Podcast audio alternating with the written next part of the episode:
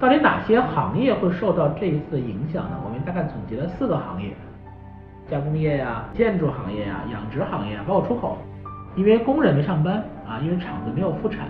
啊，所以的话就引发了这样的产能被抑制。那这个时候的话，刚好是你把服务升级的好机会。这个时候啊，你可以尝试的去做一做了，同时做好这个供应链的管理和客户的这个优化的管理。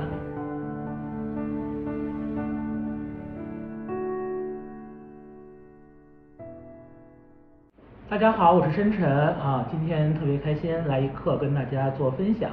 到底哪些行业会受到这一次的影响呢？我们大概总结了四个行业。这张图大家可以好好看看，这张图还是有价值的哈。第一个当然是好的了啊，就是需求被增大的啊，我们的线上教育啊、线上娱乐啊、线上医疗啊啊，这次都会有明显的这样的一些一些呃机会啊，云相关的确实都是有机会的。那所以的话，在未来要做什么样的事情呢？我觉得有两个事情很重要。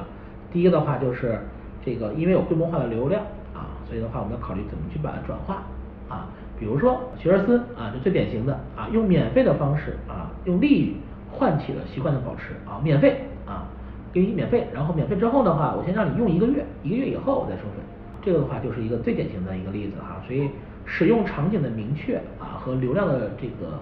转化成销售啊，转化成收入。啊，这个可能是这一批呃线上这一批云这一批啊，他们要去思考的问题。第二的话叫需求被淡化，就长期以来我们可能不会去买。最近有很多人问我一个问题，说哎，沈晨你觉得呃汽车会是刚需吗？我也看到很多投资人和著名的投资人都在说这个问题，说汽车可能会引发一轮小小的高潮啊，嗯，不知道啊，汽车不一定啊，房子可能也不一定。啊，为什么？就是因为最近大家对于整个未来收入的期许和认知可能还不够强，啊，我们可能没什么信心啊，所以房子和车、奢侈品啊这些事情可能会有一定的影响，啊，那怎么办啊？其实可能有几件事情要做啊，刚才我说了老用户的维护，啊，我觉得这个可以趁机做起来了，啊，第二的话就是新客户线索的收集，啊，比如说你可以做网上的直播呀，对吧？网上直播可能并不能直接转化成销售啊，但是它可以变成你的重要的销销售线索啊，这些事情都是还是可以做的。第三个就是需求被压制的，就是只要你熬过这段时间，你在未来的话还是长期能够有需求的，比如餐饮啊、装修啊、美妆啊这这些，包括旅游啊，就只要过了这段时间，你的小阳春就来了。那这些人的话，那你要做的事情就是放下面子啊，降低成本。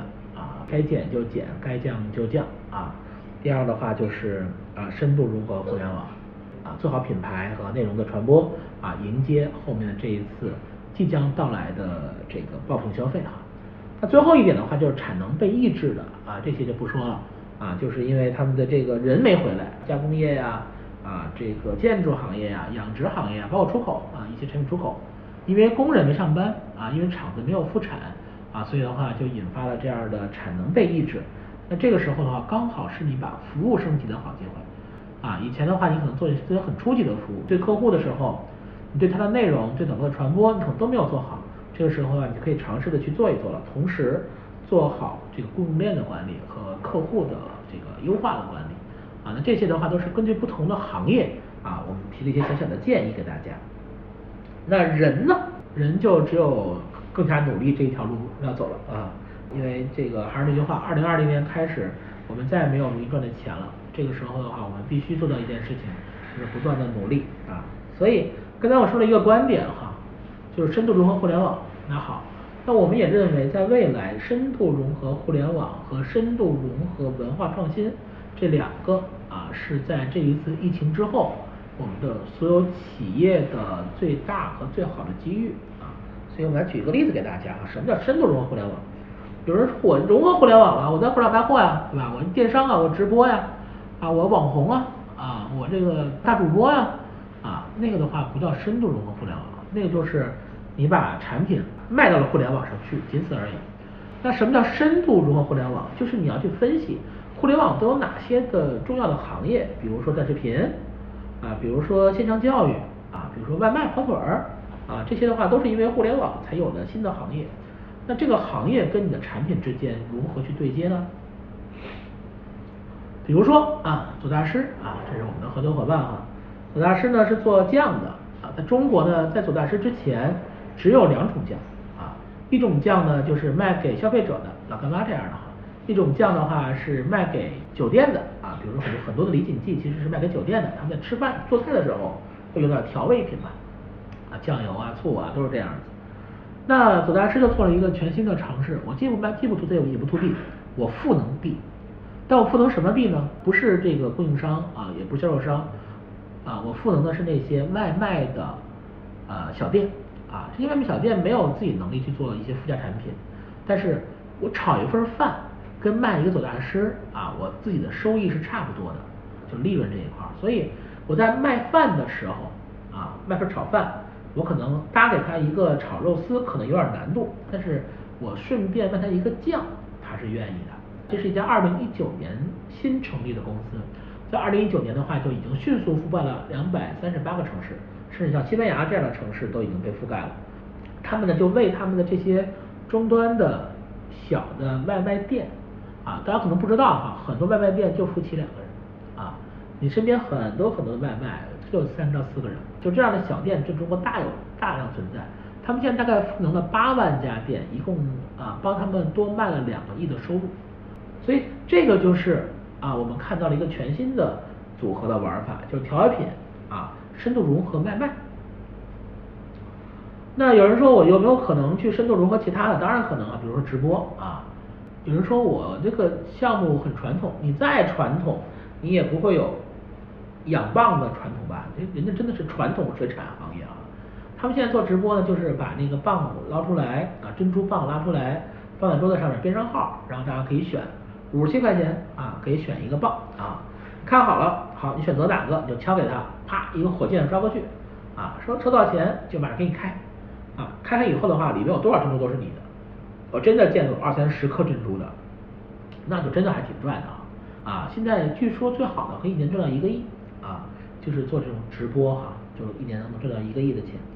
啊，所以这就是一种全新的尝试和玩法，啊，最近云南那边有很多人赌石啊。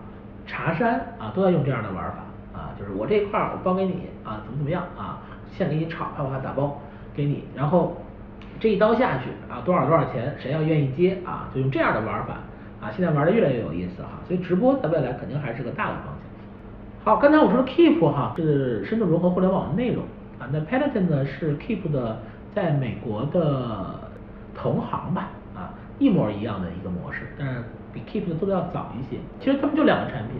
啊，现在应该多了一个产品了。他们主要就两个产品，一个动感单车，一个跑步机啊。但是他们为动感单车和跑步机定制了大量的有意思的内容啊，甚至多人同竞技啊，这些都可以 AR、VR 的都可以实现。所以当你在这个运动和跑步的时候，你有全新的感官的体验，并且还有专业的私教课程啊，全程陪着你要怎么去练习这些器械。那这样的话就完全干掉了那些传统的。呃，这些器械商，它就变成了一个互联网内容深度融合啊健康器材的这样一种新的玩法啊。那心理医疗的话是深度融合 VR 啊，这个也是一个全新的方向啊。但这个方向的话，现在成本还比较高啊。我们可以看一眼哈，嗯，二零一六年的时候啊，这位韩国女士的女儿七岁啊不幸逝世了，从此以后呢，她一直很难走出那个阴影。去年年底的时候。韩国的 VR 团队呢，根据她女儿生前的一些影像，啊，帮他们去做了一段 VR 啊，所以很多人呢就通过这个 VR 都知道这个故事啊。那这个妈妈呢也进入了这个 VR 的体验中，跟自己的女儿进行了一次互动啊。那后面的话还有很多次的互动啊，帮助这位妈妈能够走出她的心理阴影啊。那我们来看一眼哈。妈。 엄마! 엄마 어디 있었어? 엄마? 엄마 내 생각했어? 해. 엄마 많이 보고 싶었어. 엄마도 나 보고 싶었어. 우리 나연이, 나연아. 많이 잘 있었어? 어,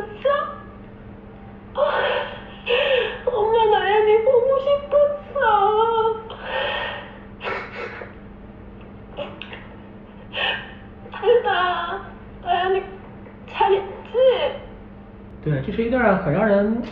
心伤的影片啊，但它确实代表了未来的一个新的技术啊，就是 VR